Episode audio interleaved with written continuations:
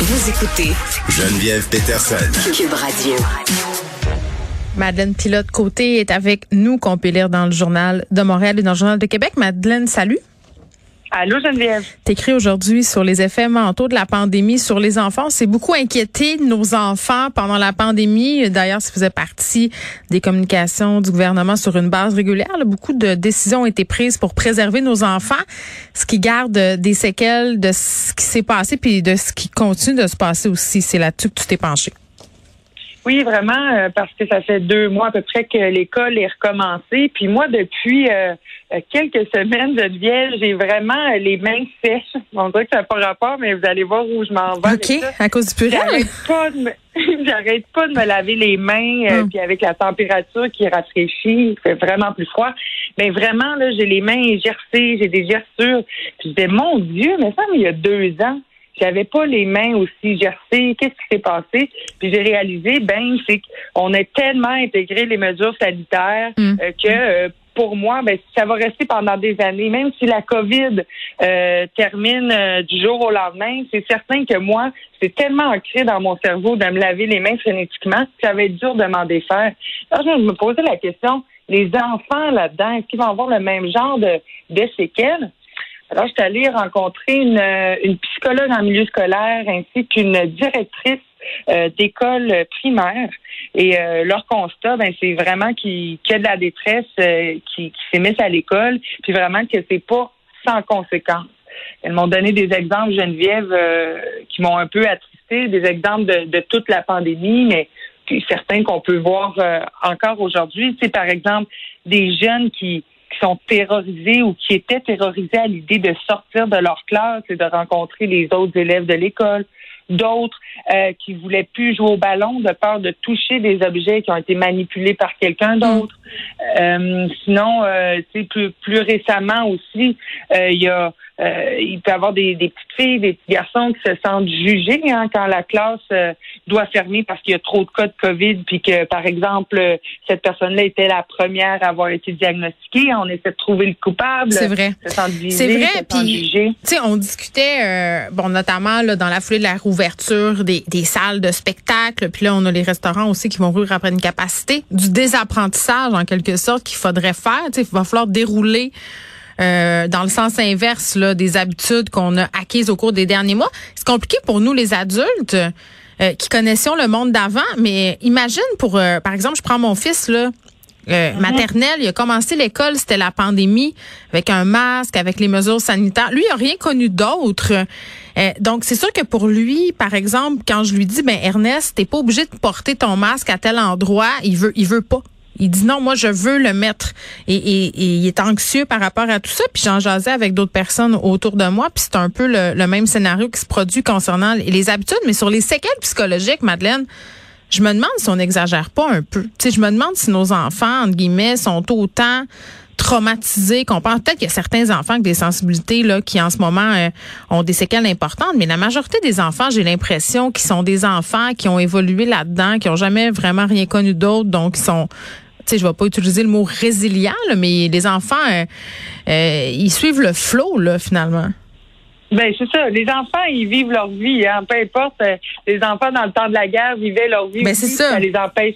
Ça les empêche pas de rire, de de de jouer au ballon, de courir. Un enfant, ça reste un enfant. Tu sais, dit, écoute, je suis pas une neuroscientifique, Geneviève, mais quand même à cet âge-là, notre cerveau il est en mode apprentissage 24 heures. On se méfie de l'autre. Moi, moi, c'est ça qui me fait le plus peur, c'est qu'il garde cette méfiance de l'autre là.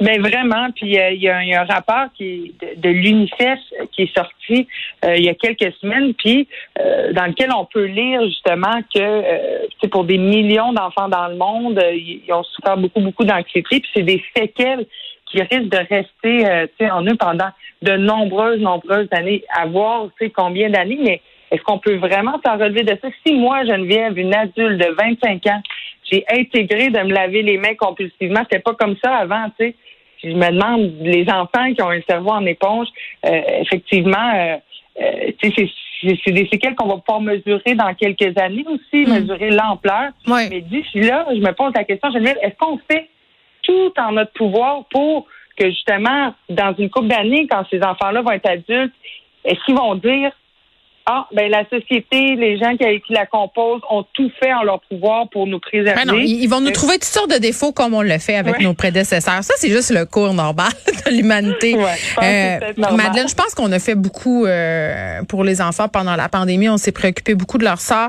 Euh, les enfants qui, qui étaient dans un milieu euh, difficile et, tout ça, ça c'est un, un, autre peut-être un autre dossier. Mais pour l'enfance normale entre guillemets, là, je pense que c'était quand même au, au, centre de nos préoccupations. Mais on le saura sans doute euh, d'ici quelques années, là, quand il y aura des études plus empiriques qui, qui seront faites sur un grand nombre euh, de personnes. Tu voulais, euh, Madeleine, me parler d'un sondage, le baromètre des jeux de société favoris des Québécois.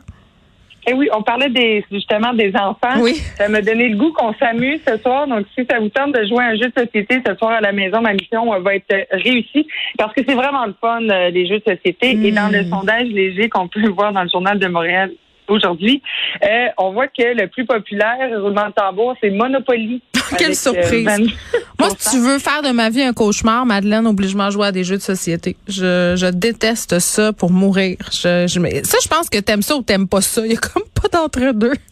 Ben c'est ça, c'est important de jouer avec des gens qui aiment ça. Parce que je vais te dire une affaire, les gens qui aiment pas ça sont vraiment désagréables quand vient le temps, surtout de jouer une, une partie de Monopoly là, qui dure euh, quelques heures. Mais moi j'adore, je, suis la pro de Monopoly, je gagne tout le temps. Vraiment, si vous voulez des conseils, faut m'écrire. tu gagnerais contre moi en tout cas, ça, c'est en en point douter. Mes enfants, pendant la pandémie, on a joué beaucoup à des jeux de société. Je me suis forcée, Madeleine. Oui, oui. mais moi, j'étais carrée, ça faisait toujours de la chicane. Mais mes flots sont mauvais perdants. Peut-être comme leur mère, tu vas me dire. Oui, ben c'est ça, mais les, jeux de société, ça, il y a plein de beaux côtés. Là, ça nous fait passer du moment ensemble, des moments ensemble. Ça nous permet aussi de euh, d'avoir de quelque chose à parler. Tu sais, des fois, on est tanné de parler de la température euh, avec des gens euh, avec qui la conversation est plus difficile. Mais aussi, moi, ce que j'aime le plus des jeux de société, ça nous permet de vraiment de savoir qui on a devant nous. Comme un test de personnalité? Un test de personnalité si la personne devient hyper compétitive, s'il devient mauvais perdant euh, comme toi, Geneviève, ça, ça nous en dit beaucoup. On dirait que les gens euh, perdre de certaines inhibitions quand vient le temps de. Non, mais tout est permis. Non, mais c'est vrai. Non, non, mais attends, chez nous, quand on joue, là, euh, mes enfants ont le droit de parler mal. C'est comme un espèce de d'entorse à la vie. tu sais, ils peuvent dire, ah, maman, je t'haïs ou t'es conne. Puis là, je suis comme, oh, mon Dieu, on dit pas ça à sa mère, mais là, on est en train de jouer. Fait que là, tu sais, c'est comme, je sais pas, c'est comme si on avait le droit de s'insulter un peu. ben, c'est ça, il y en a qui acceptent ça. Moi, j'ai de la misère avec la confrontation. J'ai joué euh, quelques fois avec mon chum à des jeux de société. Il mauvais perdant? Pour vrai, vous vous chicaniez? Ben non, c'est ça, tu sais. Alors, euh, fait que on joue plus, on fait, on fait d'autres activités, mais vraiment, fait que ça, c'est ça qui est le fun avec le jeu de société. Donc, si ça vous tente de jouer ce soir, celui que je vous conseille, c'est Jour de paye. Ah non! C'est ça avec la roulette, là? Non, ben, ah. ça ressemble à Destin. Ah, c'est ça, oui, c'est pour ça que je dis ça. Oui, à Destin.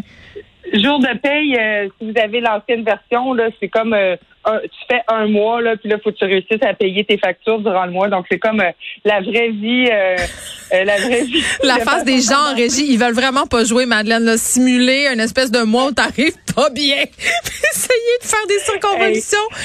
en tout cas, peut-être, j'ai envie de te dire, Madeleine, qu'avec l'inflation qu'on connaît et qu'on va connaître dans les prochains mois, peut-être que je devrais m'y mettre, moi aussi. Tout le monde devrait s'y mettre, jouer à jour de paye pour essayer. Ben, ça me fait peur parce que c'est bien difficile et bon, jouer à jour de paix, jouer à Monopoly, euh, puis essayer de pas vous chicaner, c'est le conseil de Madeleine puis l'autre côté. Bye bye.